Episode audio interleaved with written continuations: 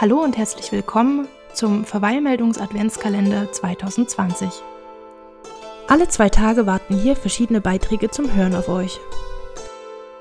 Darunter Rituale rund ums Weihnachtsfest, Gedichte und Romanauszüge und die eine oder andere gute Neuigkeit aus der Nachrichtenwelt.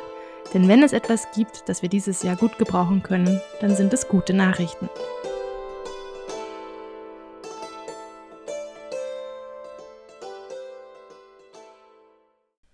Marley war tot. Damit wollen wir anfangen. Darüber gibt es nicht den leisesten Zweifel. Sein Totenschein war vom Geistlichen, vom Notar, vom Leichenbestatter und vom Hauptleidtragenden unterzeichnet. Scrooge hatte unterschrieben und Scrooges Name war an der Börse gut für alles, wozu er ihn hergab.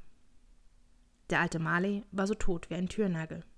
Wohlgemerkt, ich will damit nicht behaupten, dass ich aus eigener Erfahrung wüsste, was an einem Türnagel so ganz besonders tot ist.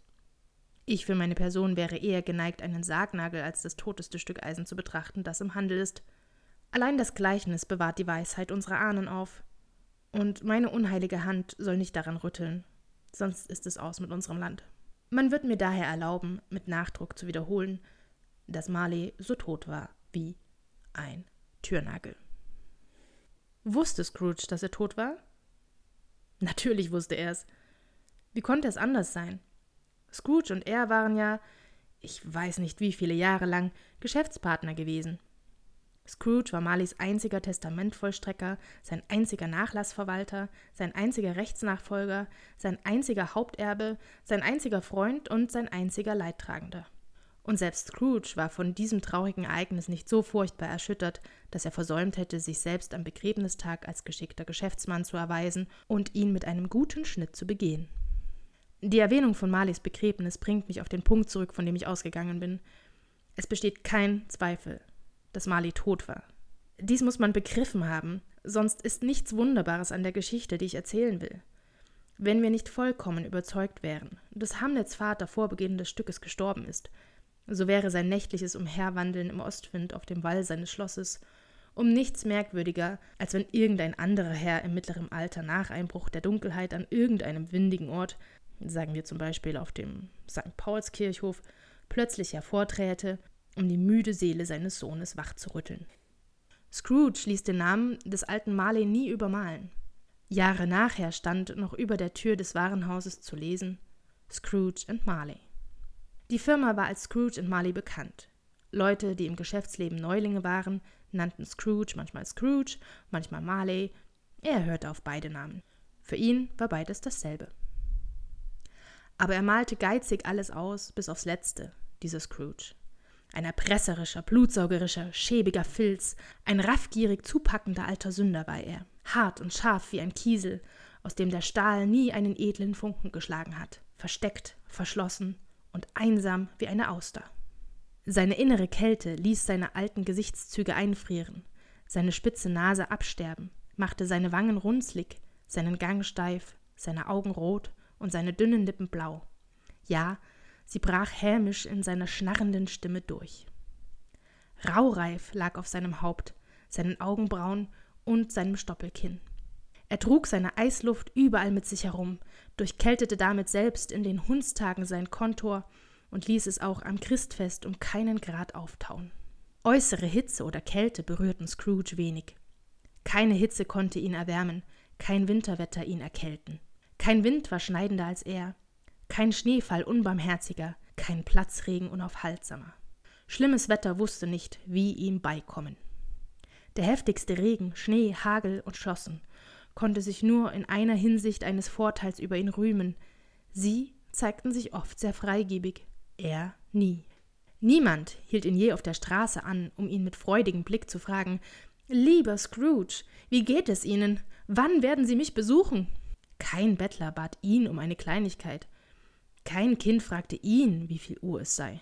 Kein Mann oder Weib erkundigte sich je im Leben bei Scrooge nach dem Weg zu diesem oder jenem Ort.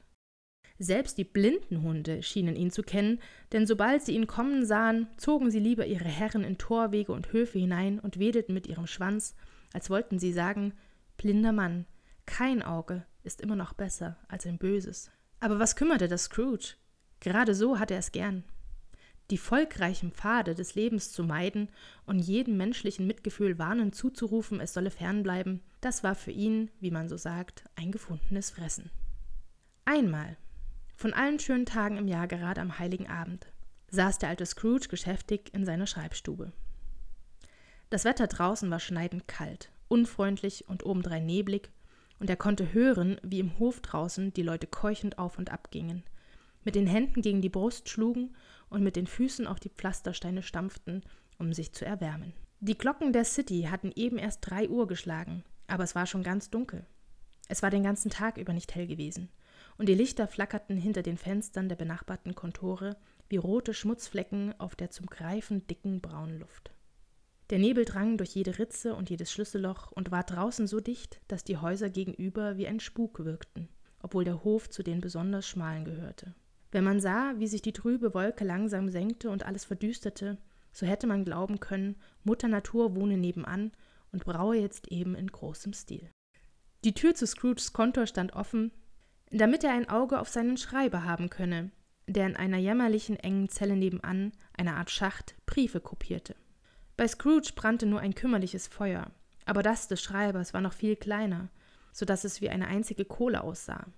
Doch konnte er nicht nachlegen, denn die Kohlenkiste stand in Scrooges eigener Stube, und jedes Mal, wenn der Schreiber mit der Schaufel hereinkam, kündigte ihm sein Herr an, dass sie sich wohl bald trennen müssten. Dann zog der Schreiber sein weißes Halstuch in die Höhe und versuchte sich an der Kerze zu erwärmen, da er jedoch über wenig Einbildungskraft verfügte, misslang ihm stets dieser Versuch. Fröhliche Weihnachten, Oheim! Gott segne Sie! rief eine muntere Stimme. Sie gehörte Scrooges Neffen, der so rasch auf ihn zukam, dass dies das erste Zeichen seiner Anwesenheit war. Pah! rief Scrooge. Possen! Sein Neffe hatte sich durch das rasche Gehen im Nebel und Frost so erhitzt, dass er förmlich glühte. Sein Gesicht war hübsch in seiner Röte, seine Augen glänzten und sein Atem dampfte noch. Wie, Oheim, Weihnachten ein Possen? rief Scrooges Neffe.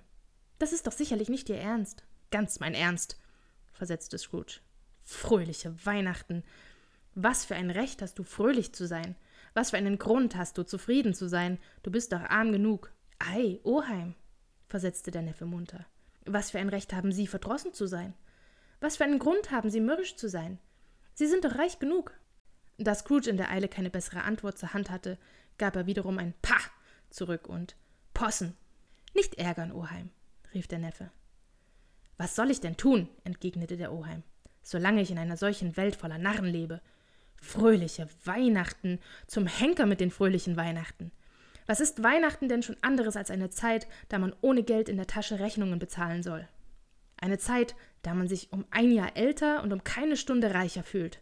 Eine Zeit, da du in deinen Büchern Bilanz machen musst und jeden Posten in allen zwölf Monaten des Jahres als Soll zu spüren bekommst. Wenn es nach mir ginge, setzte er entrüstet hinzu, müsste jeder Dummkopf, der mit fröhliche Weihnachten im Munde herumläuft, mit seinem eigenen Pudding gekocht und mit einem Stechpalmzweig durchs Herz begraben werden. Ja, das sollte er. Oheim, hielt ihm der Neffe vor. Neffe, erwiderte der Oheim böse.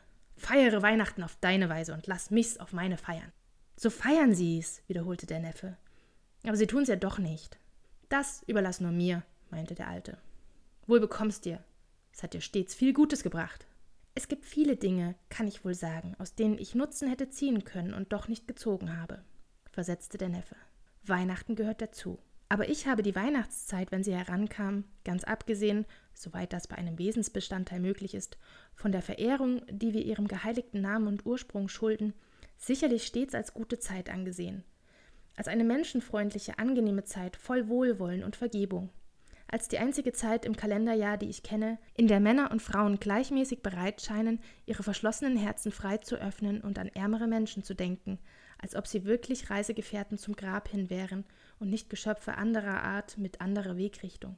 Und deshalb, Oheim, glaube ich, obwohl mir die Weihnachtszeit nie einen Schatz von Gold oder Silber in die Tasche gebracht hat, dass sie mir Gutes getan hat und Gutes tun wird, und sage, Gott segne sie. Wer es erkannt hat, der weiß bereits, wie es weitergeht. Der hartherzige Scrooge erhält zunächst vom verstorbenen Freund Marley und danach auch von drei weiteren Geistern Besuch. Die vergangene, die gegenwärtige und die zukünftige Weihnacht besuchen ihn, bis er letztendlich zum Menschenfreund wird. Ein Weihnachtslied in Prosa von Charles Dickens besser bekannt als A Christmas Carol oder in der Filmadaption Die Geister, die ich rief, bleibt als Geschichte zeitlos, mahnt sie uns doch jedes Jahr dazu, unsere Herzen zu öffnen, zur Not auch mit dem Brecheisen. Ich habe übrigens auch für den Adventskalender eine eigene Spotify-Playlist gestartet. Ihr findet sie unter dem Namen Verweihnachtsmusik und ich werde passend zu jeder Folge ein Lied darauf setzen, das in die Weihnachtsstimmung passt, ohne wirklich Weihnachtsmusik zu sein. Für die erste Folge Sorteo di Navidad befindet sich bereits der Song Luck Be a Lady von Frank Sinatra auf der Liste. Heute kommt Put a Little Love in Your Heart aus dem Film Scrooge, die Geister, die ich rief, dazu. Anhand der anderen Lieder, die ich bereits auf die Liste gepackt habe, könnt ihr vielleicht schon erraten, wie es weitergeht. So, habe ich noch etwas vergessen? Did I forget something, big man? God blesses everyone. Gott segne uns alle.